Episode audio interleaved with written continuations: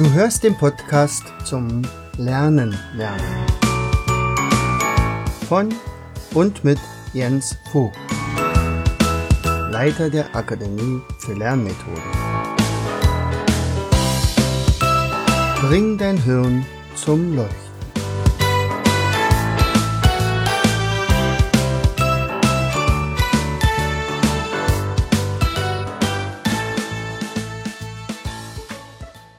Hallo und herzlich willkommen zu einer weiteren Episode aus unserem Podcast Bring dein Hirn zum Leuchten. Hier spricht dein Jens und ich lade dich ein, mal wieder ein bisschen bei mir zu verweilen. Schön, dass du eingeschaltet hast. Wie machst du das, wenn du dich entspannst? Du weißt ja, Anspannung, Entspannung muss in einem gesunden Verhältnis leben. Ja, ich bin da ein bisschen gefährdet. Also bei mir ist die Anspannung sehr häufig da, nicht aus Stressgründen. Also ich fühle mich überhaupt nicht gestresst. Ähm, aber ich bin natürlich zu na, 90 Prozent irgendwie mit den Gedanken ganz häufig wirklich in der Akademie und, und äh, ob das nun früh am Morgen das Segen von Spielen ist oder dann in der Praxis das Beantworten von E-Mails oder ähm, das Gucken, welche Bestellungen sind eingegangen oder welche Rechnungen sind bezahlt und das Erstellen von Newslettern und äh, das sind natürlich viele, viele Aspekte, die tatsächlich eine ganze Menge Zeit kosten. Und äh, wenn man dann abends nach Hause geht, dann äh, ist ja Familie angesagt und dann entspannt man. Und das kann tatsächlich bei einem schönen Film sein. Relativ selten bei einem Buch, muss ich in letzter Zeit wirklich zugestehen. Also das ist weniger geworden. Also, weil wenn ich wirklich aus der Firma zurückkomme, dann bin ich eigentlich durch.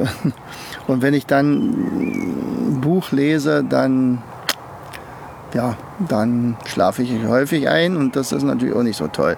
Dann weiß ich gar nicht, was ich gelesen habe. Anders war es zum Beispiel voriges Jahr im Urlaub.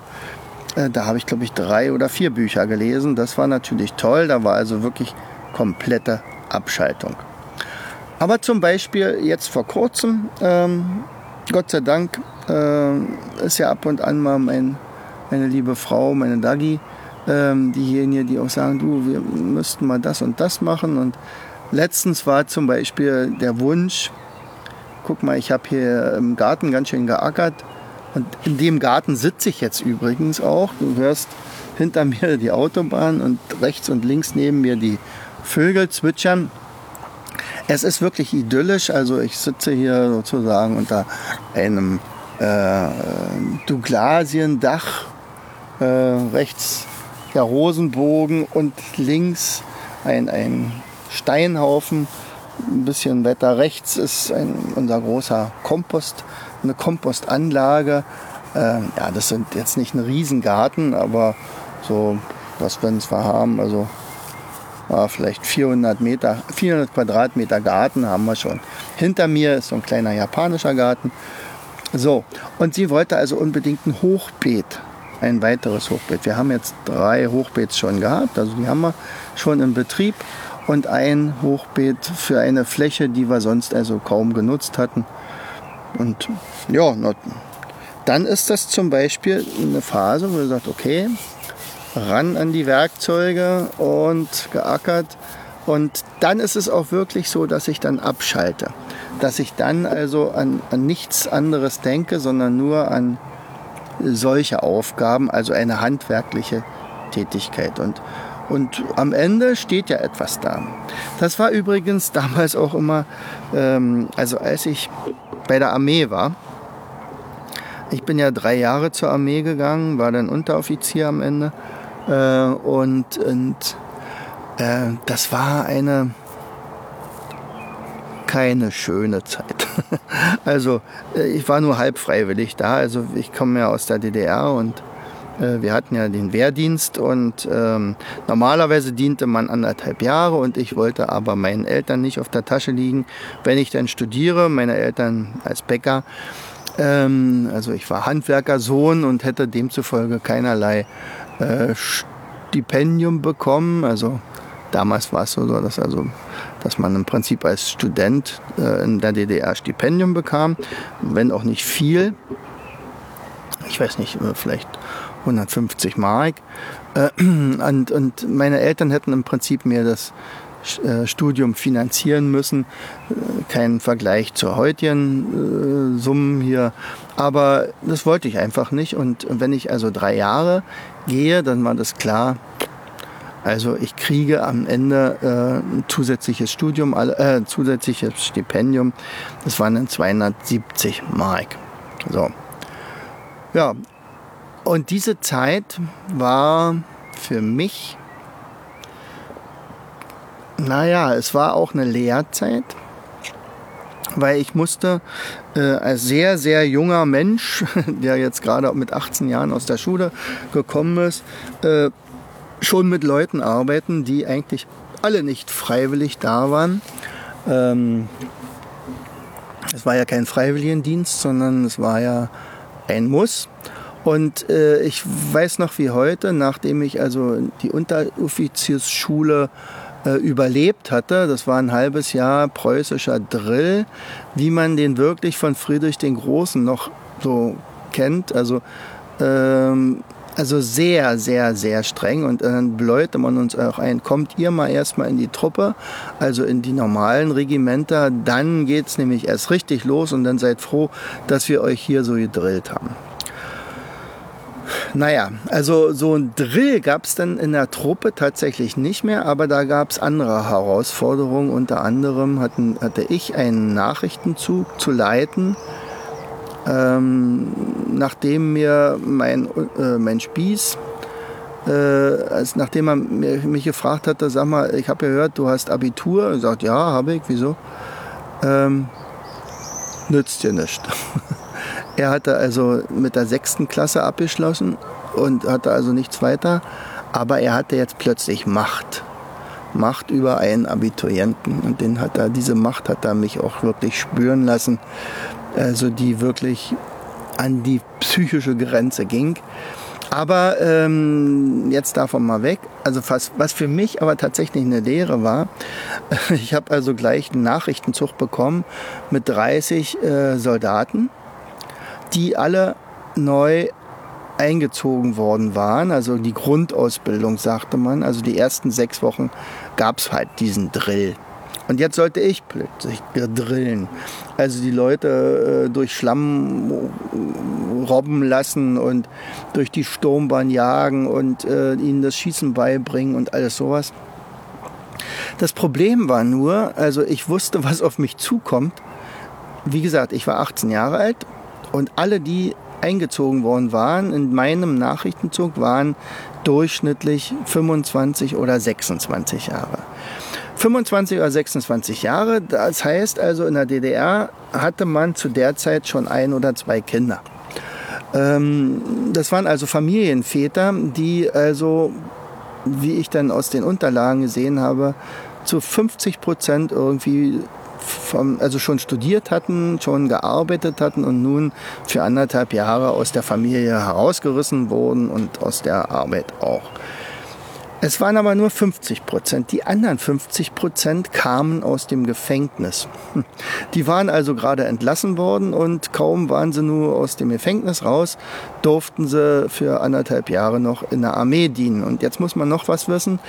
Also dieser Wehrdienst galt nur bis 26 Jahre. Also wer 27 war und man äh, wurde nicht erwischt, also das Wehr, äh, Kreiswehrkommando hatte denjenigen bis 26 nicht irgendwie auf der Liste gehabt, der war raus, der brauchte also nicht mehr.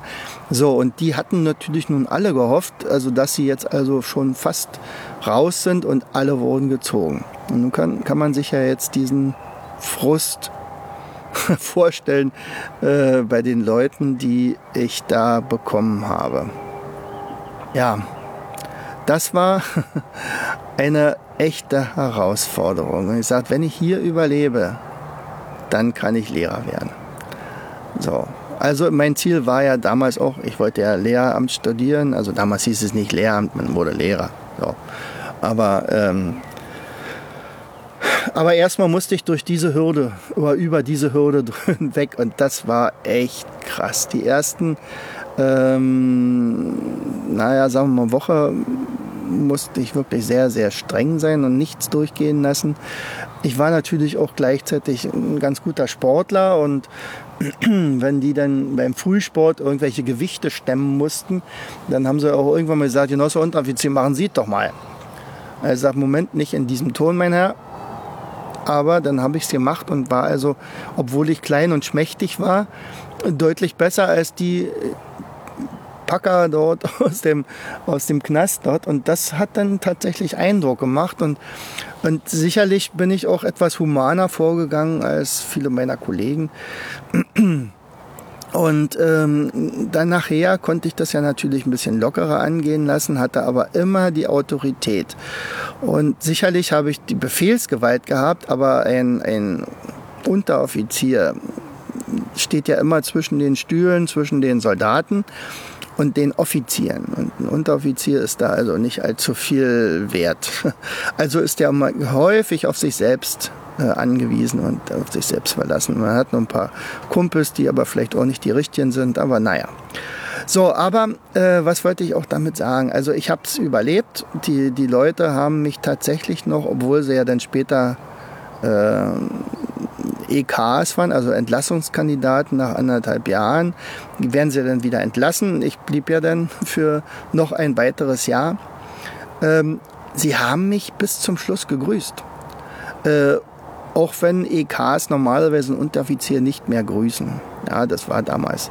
Also normalerweise die Pflicht bestand, aber die haben das gemacht, weil sie mich gemocht haben. Und dann zum Schluss hatten sie noch gefragt, so Unteroffizier, jetzt wollen wir mal wissen, wie alt sind Sie denn? Also sage ich euch nicht. Und sie einigten sich dann auf 28. Also ich war offensichtlich wirklich eine Autorität für sie. Und das war für mich eine der wichtigsten Schulen, die ich überhaupt durchlaufen habe.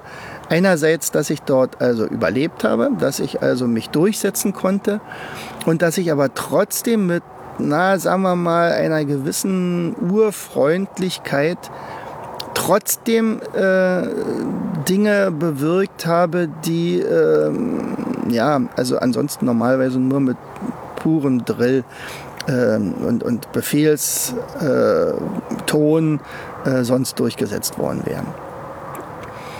Ja, also Armeezeit muss ich nicht mehr haben. Das hat mir ja wirklich auch am Ende total gereicht. Aber was, was ich eingangs gesagt habe, diese, diese, ähm, dieses, wir sind ja von diesem Beet, also es war, wir haben nichts geschaffen. Also ich hatte nichts in, irgendwann in den Händen und gesagt, was hast du jetzt die drei Jahre gemacht? Sicherlich, ich habe ein paar Leute ausgebildet. Und als ich dann ähm, ans Ende meiner Armeezeit kam, da war ich tatsächlich so weit und sagte, nee, ich werde nicht mehr Lehrer. Sicherlich, ich könnte es, aber ich möchte irgendwas tun, was ich anschließend angucken kann, also was ich mit eigenen Händen geschafft habe. Und das, da war ich dann ganz weit auf dem Trip, ich werde Tischler. Und ähm, heutzutage bin ich beides.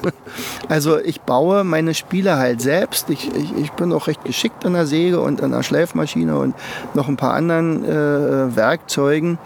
Und ich bin natürlich auch weiterhin begeisterter Lehrer. Und Gott sei Dank gab es ja meine Frau, die dann gesagt hat, pass mal auf, du bist, wolltest so, so gerne Lehrer werden. Und wir wollten beide gemeinsam dann ein, ein Lehrer-Ehepaar sein. Und, und jetzt ziehst du das auch durch und hat mich dann also wieder auf den, den anderen Pfad, den Lehrerpfad gebracht. Und äh, dann war die Idee des Tischlerseins eine ganze Weile weg. Aber irgendwann haben sie dann auch wieder in, dem, in der Form, dass ich halt also auch meine Spieler weiterhin baue. Also es hat schon was Entspannendes, wenn man etwas tut, äh, wo man am Ende ein Ergebnis sieht. Und man sagt, oh, guck mal an, ich habe mich hier aktiv erholt. Meine Knochen haben wehgetan. Also ich hatte, also ich musste sehr, sehr viel Erde bewegen durch dieses Hochbeet. Es musste eingebuddelt werden, dann musste es gefüllt werden. Und am Ende steht es dann aber da und, und, und, es ist schön und man freut sich, dass ein anderer sich drüber freut und man kann es dann nutzen und nach am Ende kriegt man dann vielleicht noch einen Salatkopf oder ein paar Radieschen auf den Tisch serviert und, und dann schmeckt es dann natürlich noch ganz anders, weil man es ja selber gemacht hat. Ja. Also die Frage ist, Eingangsfrage nochmal zurück, dann haben wir den Bogen wieder. Wie erholst du dich? Bei welchen Tätigkeiten? Was äh, für, für Dinge müssen passieren, dass du auch mal abschalten kannst? Das ist ja zum Beispiel gerade mit dieser Zeit des Homeschoolings äh, ein ganz, ganz großes Problem gewesen, weil jetzt noch ganz andere Aufgaben auf die Eltern zugekommen sind. Nicht? Also einerseits haben sie vielleicht ein Homeoffice, man muss also irgendwie immer bereit sein, erreichbar sein. Gleichzeitig hat man die Kinder um sich rum, dann erwartet die Familie, dass man Mittag kocht und Armbrot macht und mm, vielleicht hat man nicht alles so organisiert, dass die Aufgaben gleichzeitig verteilt werden und dann ist natürlich das fast zynisch zu sagen, wie, und wie erholst du dich? Aber es ist ganz wichtig, dass man sich erholt. Und eine andere Sache ist auch ganz wichtig, äh, diese, diese, dieses Gefühl, was geschafft zu haben und zufrieden zu sein. Also wir haben ja unseren Tagesplaner zum Beispiel und da sind ja diese Museumstrage drin. Und ich konnte wirklich auch in den letzten Tagen, auch in den Corona-Tagen, immer Punkte machen bei zwischen 95 und 100 Prozent. Äh, ich habe mich natürlich darüber geärgert, dass also massiv Angst gemacht wurde und wahrscheinlich äh, schon so eine gewisse Panik geschürt wurde und sagen, ja, und das kann alles ganz, ganz schlimm werden und äh, rings um uns rum werden die Leute sterben, so wie bei der Pest damals. Man, dann schob man so ein paar Bilder ein, äh, wie dann die Kirchen voll waren mit Leichensäcken aus Italien und äh, und jetzt muss man Massengräber ausheben und die Leute müssen verbrannt werden und ah, es war, also die Bilder waren schrecklich. Aber es war auch schrecklich, was man da mit den Menschen gemacht hat. Und es war ja zum einen auch ein Grund, warum wir damals diese Mindmaps gezeichnet haben. Corona und das Immunsystem stärken. So, und da ist aber wirklich die Frage, wie erholte man sich? Und bei diesen Museumstagen, wo es darum geht, was habe ich heute geschafft, Punkt oben 95 Prozent vielleicht. Mit wem habe ich mich umgeben? Also es war ja rechts und links kaum einer da, in der Praxis eh nicht und äh, keine Seminare, aber man hat telefoniert und man hat positive Gespräche gehabt. In der Familie ist es gut gelaufen. Alle sind Gott sei Dank krank, äh, Gott sei Dank gesund geblieben. Gott sei Dank krank. Auf Holz klopfen mal ganz schnell. Ähm, und ähm, Tja, und zum Schluss ist ja noch, äh, wie habe ich mich selbst gefühlt? Und wenn ich mich selbst positiv fühle, dann ist ja auch die Psyche in Ordnung. Ähm, anders ist es, wenn also alles in den negativen Bereich rutscht, dann muss man was tun. Und es kann daran liegen, dass man sich nicht richtig erholt. Dass also die Balance zwischen Anspannung und Entspannung vielleicht nicht stimmt dann sollte man darüber nachdenken. Ein schönes Barometer ist halt diese Museumstage da von dem Tagesplaner bei uns. Ähm, Wenn es aber stimmt, herzlichen Glückwunsch. Vielleicht schreibst du ja mal in die Kommentare, wie du dich erholst, was dir besonders viel Kraft gibt. Ja, vielleicht ist es Joggen, vielleicht ist es Buch lesen, vielleicht ist es ein schöner Film, äh, wie auch immer, ein Gespräch, Glas Rotwein, meld dich mal. Schreib mal einfach, äh, wie es dir geht. Ich würde mich freuen. Herzlichst, dein Jens. Du hörtest den Podcast Das Lernen lernen. Bring dein Hirn zum Leuchten. Von und mit Jens Vogt, Leiter der Akademie für Lernmethoden. Gerne lade ich dich ein, uns auf unserer Seite zu besuchen. Klicke einfach auf www afl-jv.de. Hier findest du weitere wertvolle Hinweise, die dein Lernen leichter machen. In unserem Shop www.mindmaps-shop.de wirst du viele praxiserprobte Produkte rund ums Lernen finden. Bis zum nächsten Mal. Dein Jens.